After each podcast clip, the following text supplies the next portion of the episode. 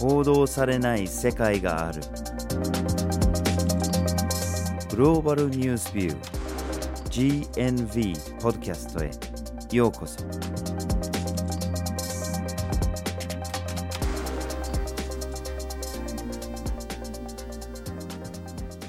バジル・ホッキンスです。岩根あずさです。今回のポッドキャストのテーマは国連 PKO ラジオですはい。PKO と聞くと、やっぱりイメージとしては、兵士が紛争地に行って平和を維持するための活動としてパトロールをしていたりとか、選挙をするのを監視したりとか、もしくはインフラを整備したりっていうイメージが強いかなと思うんですけども、実は PKO の活動の中にはラジオ局というものもあります。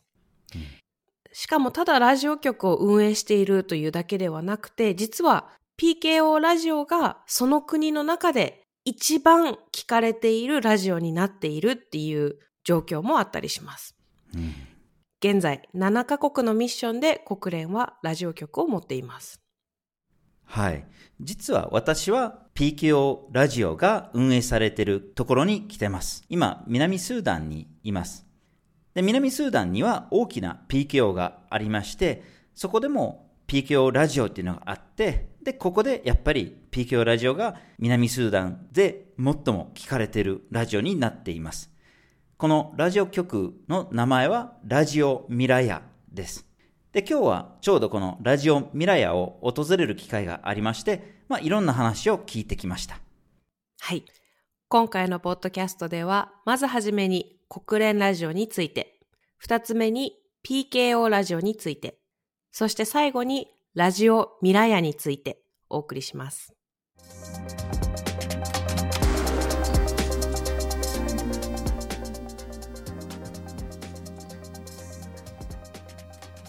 ではまずはじめに国連ラジオについて見ていきましょうはい。まあ、国連は1945年にできるんですけれども、実はその前から似たようなラジオが実はあったんです。国連の前に第一次世界大戦が終わってから国際連盟というのができたんですね。で、これは国連とよく似てる組織だったんですけれども、実は1929年から国際連盟はラジオ発信をしてたんですよね。まあ、その組織の活動についての発信だったんですけれども、で、それが第二次世界大戦が終わって国連ができて、今度は国連がラジオを配信するようになります。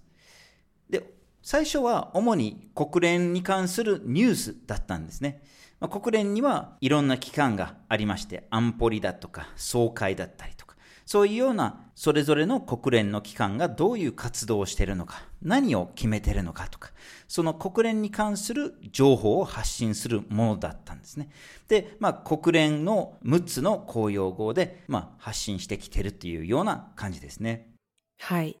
このように非常に歴史がある国連ラジオなんですけども、最初から世界各地に発信するための施設があったかというと実はそうではなくて、初めの頃というのは各国の放送局の施設を借りてラジオを発信していました。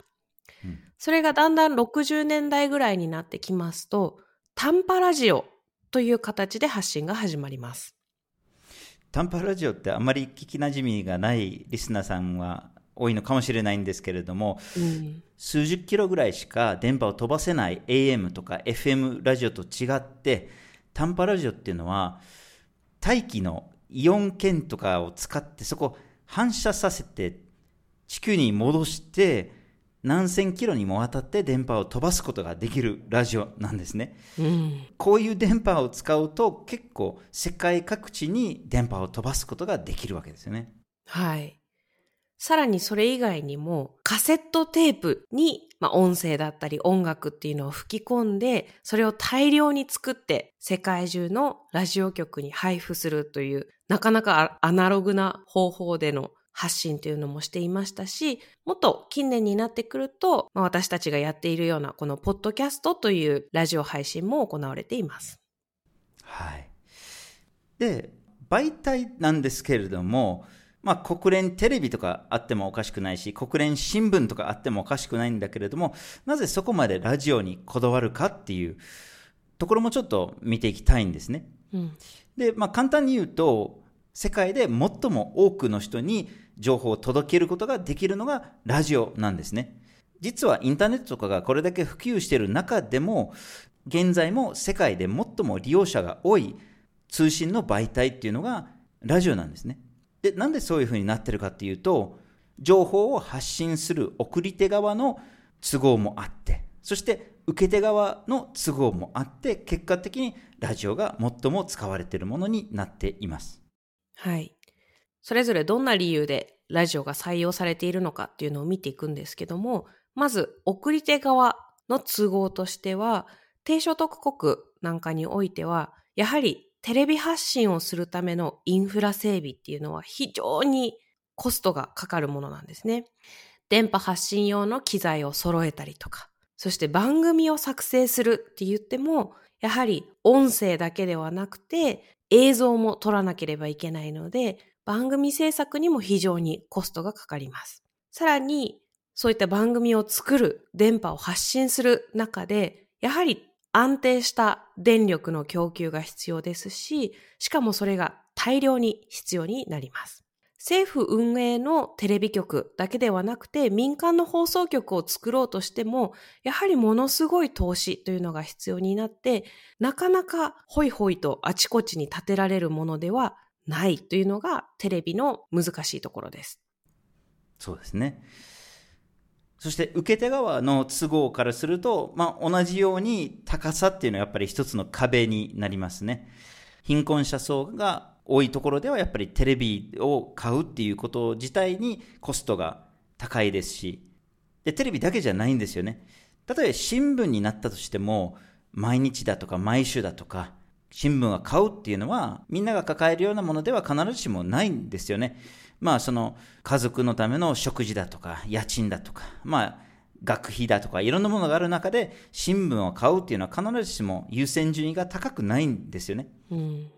で、おまけに新聞になると必ずしも識字率が高くないところではみんなが物理的に読めるとも限りません。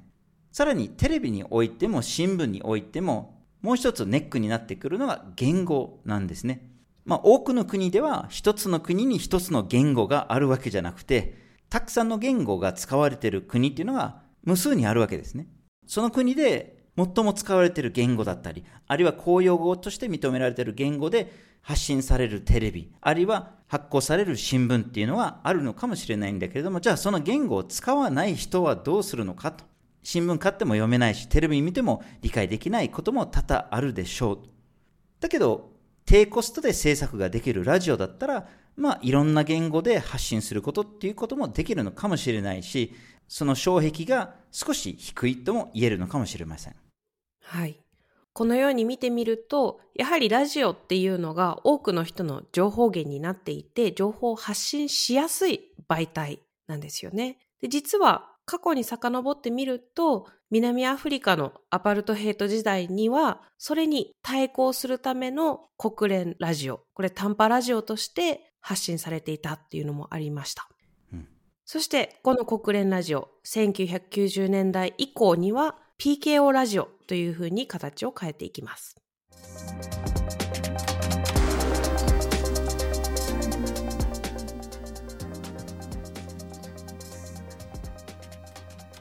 続きまして PKO ラジオについて話をしましょう。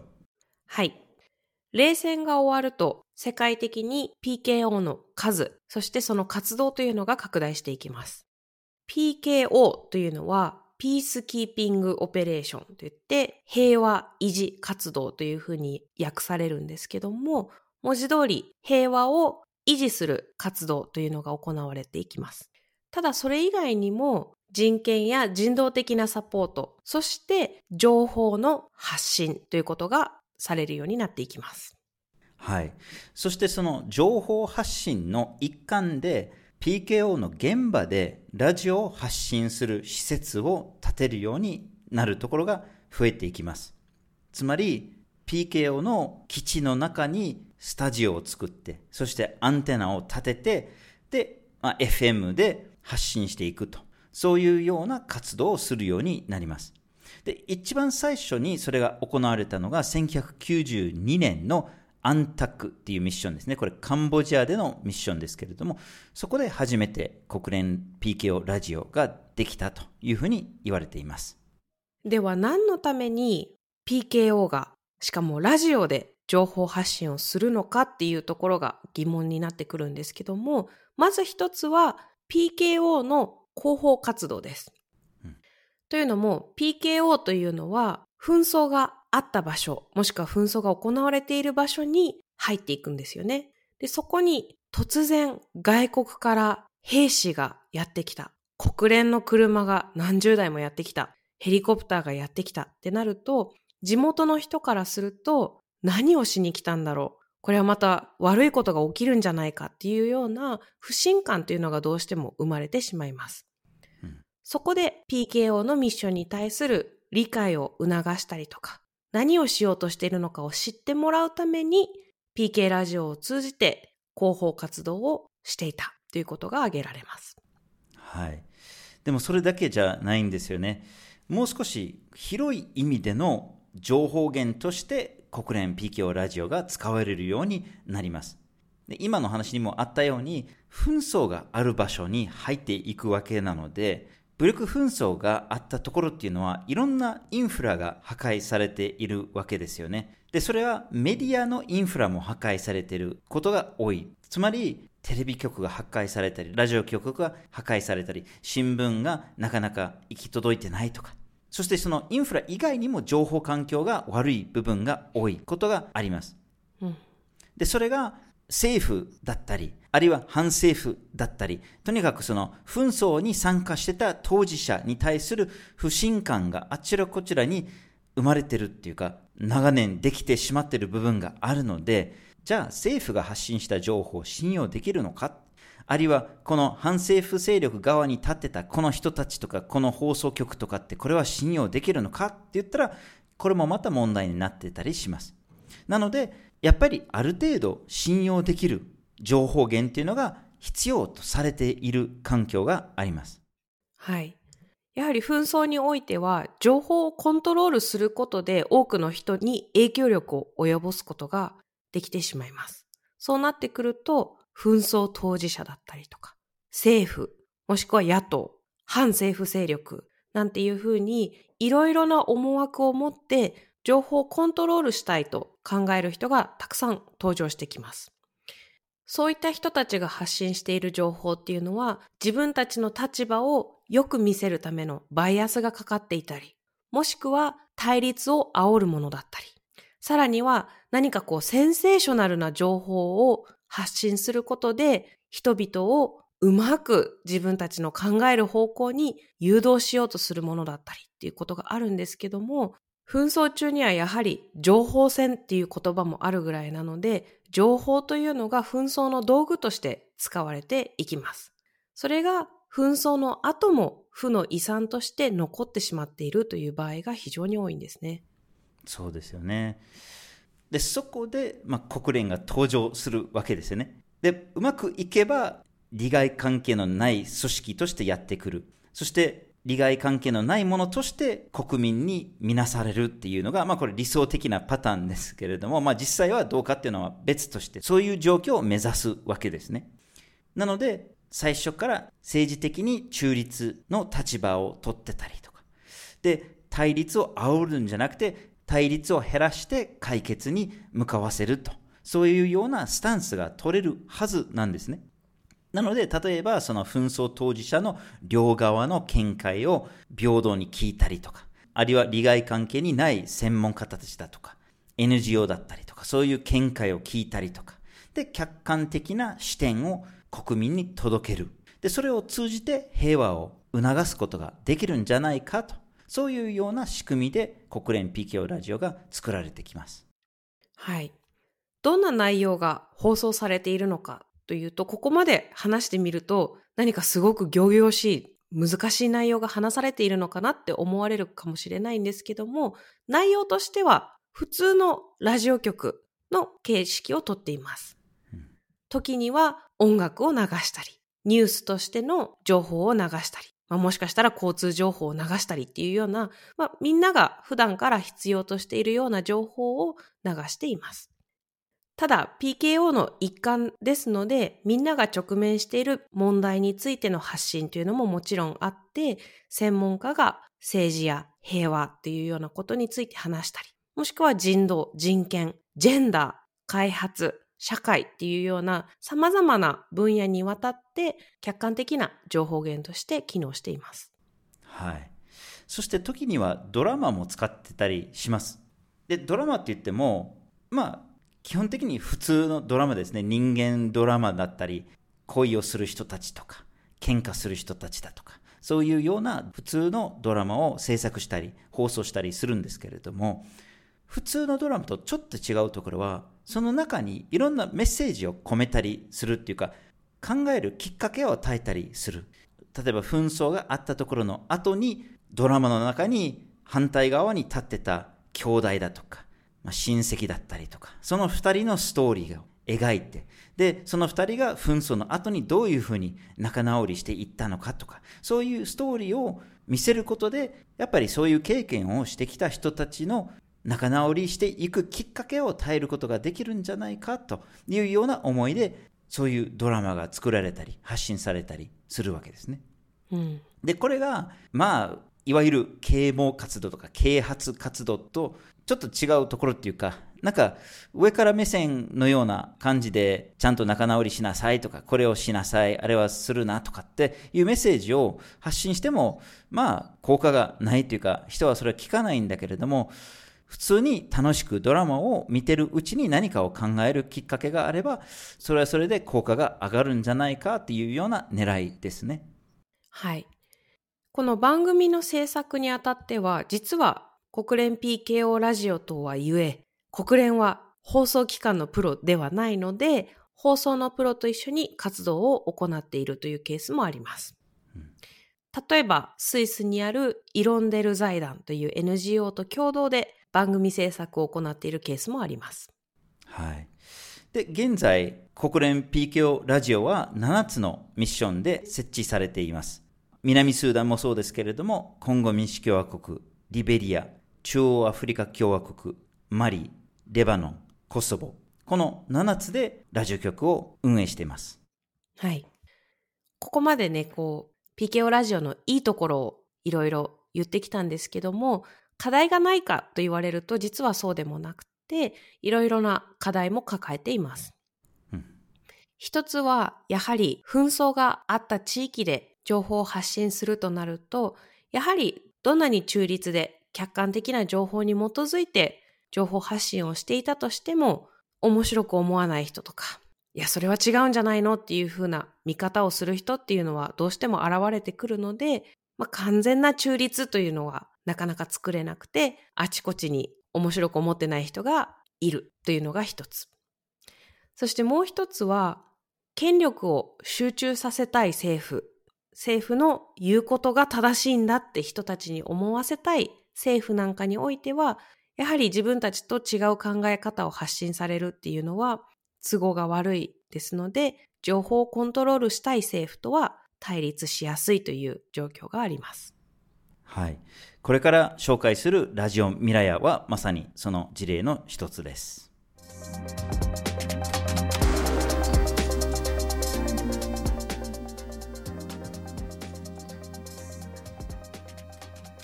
では最後にラジオミラヤについて見ていきましょう。はい。その前に南スーダンの歴史についてちょっとだけ紹介したいと思います。もともと南スーダンっていうのはスーダンの一部だったんですね。だけれども、長年の独立戦争をしてきたんですね。南部の方を北部の方から切り離すという目的で政府に対して武器を持って立ち上がってたという状況だったんですけれども、2005年にようやく和平合意を結ぶことができました。で、この和平合意の内容として、いきなり独立じゃなくて、とりあえず一定の期間を置きましょうと。で、考えましょうと。仲良くやっていけるかを検討しましょうよと。で、独立がしたいのであれば、6年後に住民投票をして決めましょうと。それが2005年に決まったんですね。で、予定通り2011年にその住民投票が行われ、で、南スーダンが独立をすることが決まりました。しかし、平和の状況が長続きしませんでした。2013年に南スーダン国内での権力闘争があり、武力紛争が再び勃発します。で、2020年にようやくその権力闘争が、まあ、決着して和平合意ができました。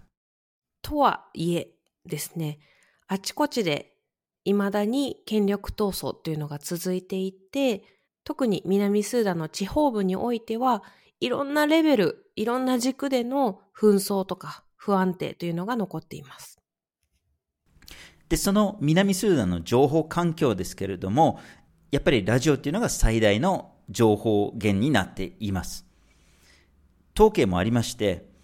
南スーダンの国民の83%はラジオからニュースを得ているというふうにされています。そ世界でこれだけインターネットが普及してるんですけれども、南スーダンでは国民の4%だけがオンラインでニュースを得ています。で、そこにやってきた国連 PKO がやっぱりラジオに注目することになりました。はい。ここからラジオミラヤの話につながっていくんですけども、ラジオミラヤは PKO ラジオとして設立されています。南スーダンで PKO が始まったのが2005年の和平合意の時点なんですけども、ラジオミラヤは2006年、スーダンと南部スーダンに設立されます。ここで南スーダンと言わずに南部スーダンと言ってるんですけども、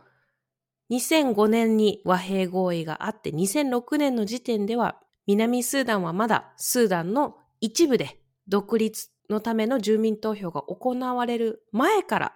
南部スーダンにおいて活動が始められています。活動が始まった当初から2014年までは先ほどちょっと紹介したスイスのイロンデル財団と共同で運営されていました。はい。そして現在では南スーダンの各州に支局を持っていて、全部で約40人の職員が運営しています。で全国の32カ所から FM で発信してます。そして国土の約70%にラジオが届くようになっています。これは南スーダン最大の放送権を持つ放送局になっています。はい。内容としては、やはりここでも普通の一般的なラジオ番組というのが作られていて、音楽番組だったり、ニュースだったり、そして PKO ラジオとしては、専門家だったり、政府だったり、野党だったり、NGO や国連職員へのインタビューの内容を放送するということもあります。ラジオミラヤが力を入れているのがトークバックです。トークバックというのが、ラジオが何かを放送したときに、それに対してリスナーが反応できる仕組みがあるということですね。電話で意見を言ったりとか、ツイッターとか SNS を使って何か放送された内容に関連する自分の意見だったり、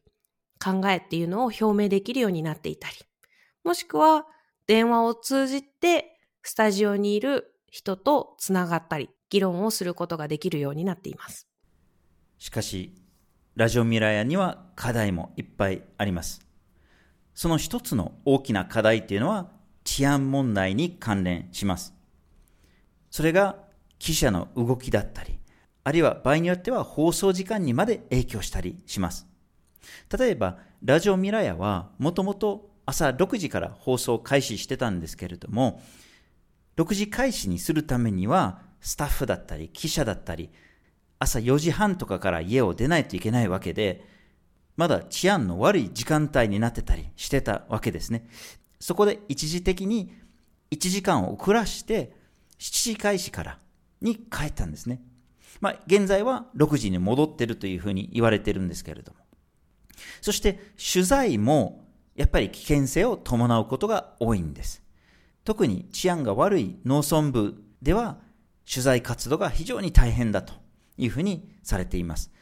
例えば一人の記者が取材しに行くだけで車3台でガード付きで動くと、そういうようなことがあるというふうに聞いています。その他の課題としても、情報をバランスよく発信することの難しさというものがあります。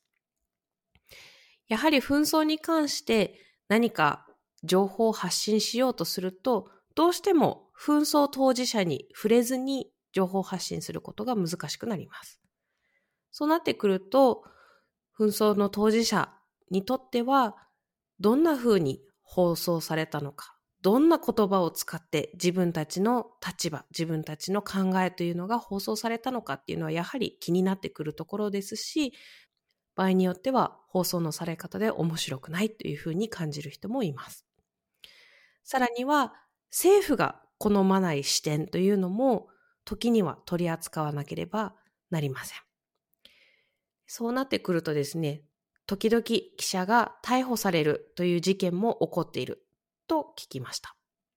しかしさらに根本的なレベルでの問題もあります。それはラジオミラヤの南スーダンの中での立ち位置に関係します。ラジオミラヤが立ち上がった時には南スーダンの政府と国連との間の合意でできたわけなんですけれども、これはラジオミラヤだけじゃなくて、そもそも PKO っていうのは、受け入れる国の政府の合意がないと派遣できないので、どれほどの人をどういう形で、どういう任務で派遣するのかと、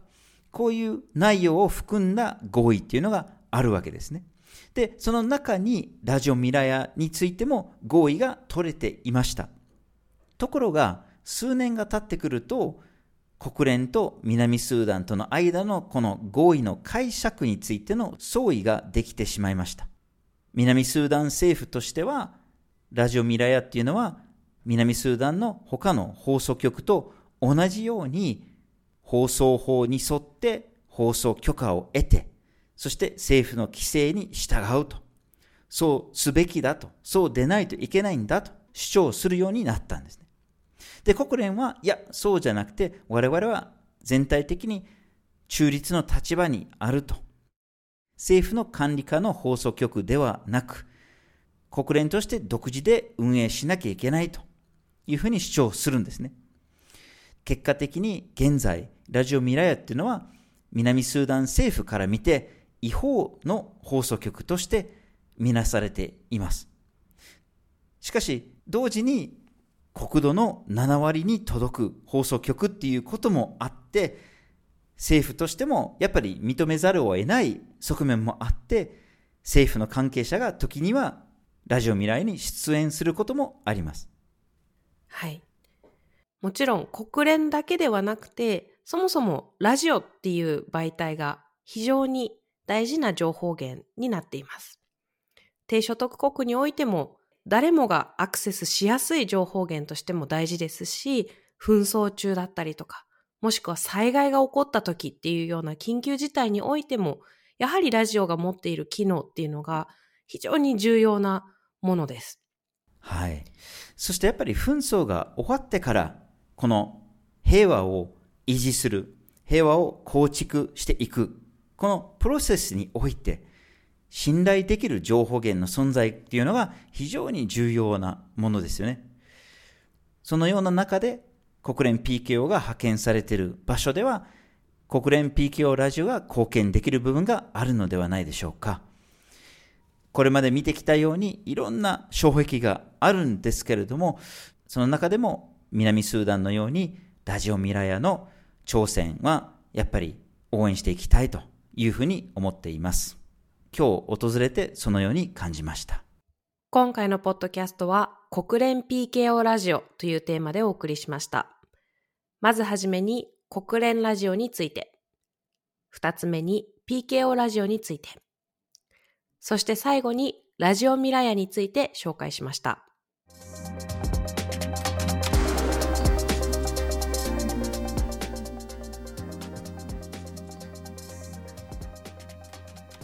GNV は毎週木曜日19時に新しい記事をアップしています。火曜日と土曜日には一枚ワールドもアップしています。Twitter、Facebook、Instagram でも発信しています。ポッドキャストは毎月第1、第3月曜日に発信します。ぜひフォローしてください。次回もお楽しみに。